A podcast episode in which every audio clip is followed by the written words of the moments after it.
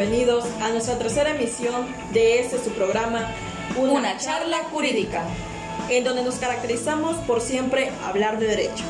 Si es la primera vez que nos escuchas, te invitamos a que sintonices nuestros anteriores podcasts para llevar la secuencia y conozcas más sobre los temas jurídicos que estaremos hablando por aquí.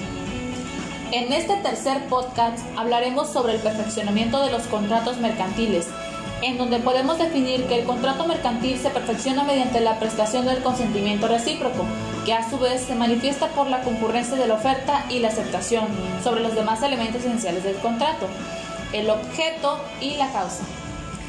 Existe un principio general sobre la perfección del contrato, en donde se menciona que estando presentes los contratantes potenciales en un mismo lugar, no tiene necesariamente que existir dificultad para determinar el momento de la perfección del contrato.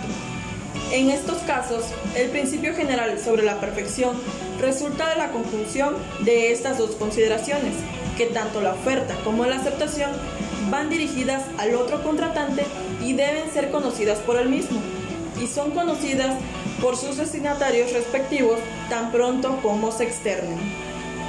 Ello significa que la declaración de la aceptación y su comisión por el ofertante son prácticamente simultáneos. En cuanto al destinatario de la oferta manifiesta su aceptación, esta es conocida por el ofertante. Este es el momento en el que se produce la perfección del contrato, la que tiene lugar donde se encuentran presentes los contratantes. Este principio tiene determinadas excepciones, así la contratación entre ausentes y algunos otros supuestos. Existe la contratación entre ausentes.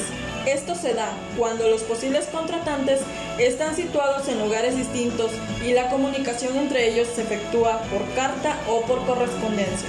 Aquel principio general sufre una quiebra. Entonces, ¿cómo se perfecciona el contrato? La cuestión no es meramente académica, porque el momento de la perfección del contrato puede ser decisivo en orden a determinar hasta cuándo es revocable la oferta, habida cuenta de que la renovación ya no puede, ya no puede producirse una vez perfeccionado el contrato. Para ello, se han formulado cuatro teorías.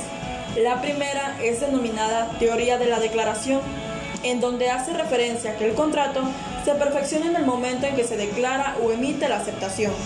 La segunda teoría es la de expedición, en donde se menciona que la expedición exige para la perfección del contrato no la mera emisión de la voluntad de aceptar, sino que la aceptación sea remitida o expedida al ofertante.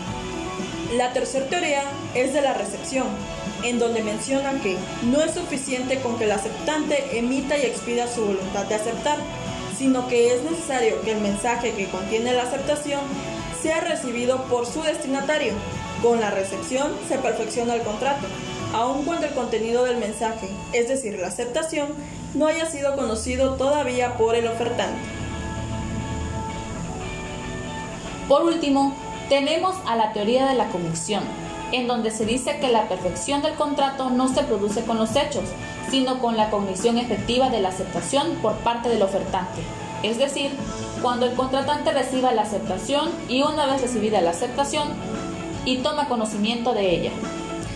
En conclusión, podemos decir que para perfeccionar un contrato mercantil, ya sea teniendo presentes a las partes que van a intervenir o en ausencia de ellas, siempre y cuando teniendo en cuenta las teorías que anteriormente se mencionaron. Fue un gusto platicarles de este tema, que tiende a ser de importancia ya que puede haber varios de nuestros radioescuchas que se dediquen al comercio y quizás desconocían de estas situaciones en donde se puede perfeccionar un contrato mercantil. Esperando que esta información sea de su agrado, nos despedimos, no sin antes decirles que pueden externarnos cualquier duda que se les lleguen a presentar en cuanto al ámbito jurídico, que con mucho gusto estaremos dando respuesta a cada una de ellas. Hasta, la próxima.